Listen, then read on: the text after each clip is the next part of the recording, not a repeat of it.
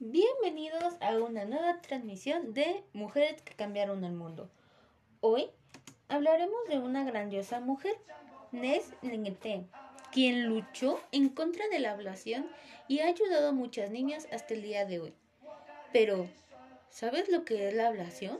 La OMS lo define como la mutilación genital femenina, así como todos aquellos procedimientos que intencionalmente alteran o lesionan los órganos genitales femeninos.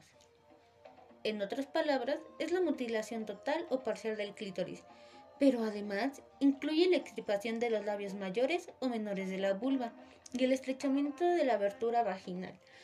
o como mencionaba anteriormente, cualquiera de los procedimientos que alteran o lesionan los órganos genitales femeninos. Bien, pues esta práctica se llevaba a cabo en Cajeado, Kenia, como parte de un rito de iniciación a las niñas a partir de 8 años hasta los 13 años de edad. En 1999, Lenguete se manifestó en contra de la mutilación femenina. A la edad de los 7 años, perdió a sus padres quedando con su hermana de 8 años a cargo de su abuelo, quien organizó su ceremonia. Las hermanas habían tratado de escapar unos meses antes, pero fueron atrapadas y su abuelo las golpeó fuertemente. Tenían miedo de tratar de volver a escapar, ya que no sabían qué otras consecuencias podían llegar a tener. Sin embargo, Lenguete, a sus ocho años, nunca se dio por vencida e insistió para convencer a su abuelo de no llevar a cabo el rito. Aunque toda la familia se puso en contra de las hermanas, ella siguió insistiendo.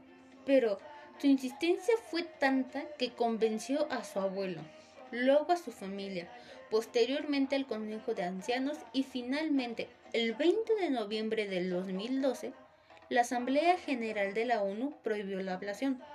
Pero, ¿qué moraleja nos deja esto?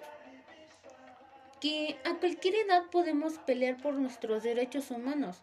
Ella actualmente es una activista en contra de la mutilación genital femenina para las niñas de las comunidades pastorales de Kenia.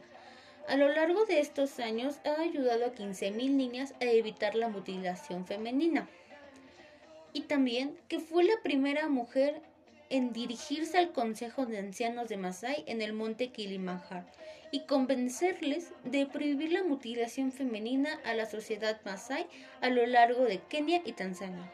Bien, esto nos demuestra el poder que tiene solo una mujer. Bien, pues esto ha sido todo de mi parte. Muchas gracias por su atención.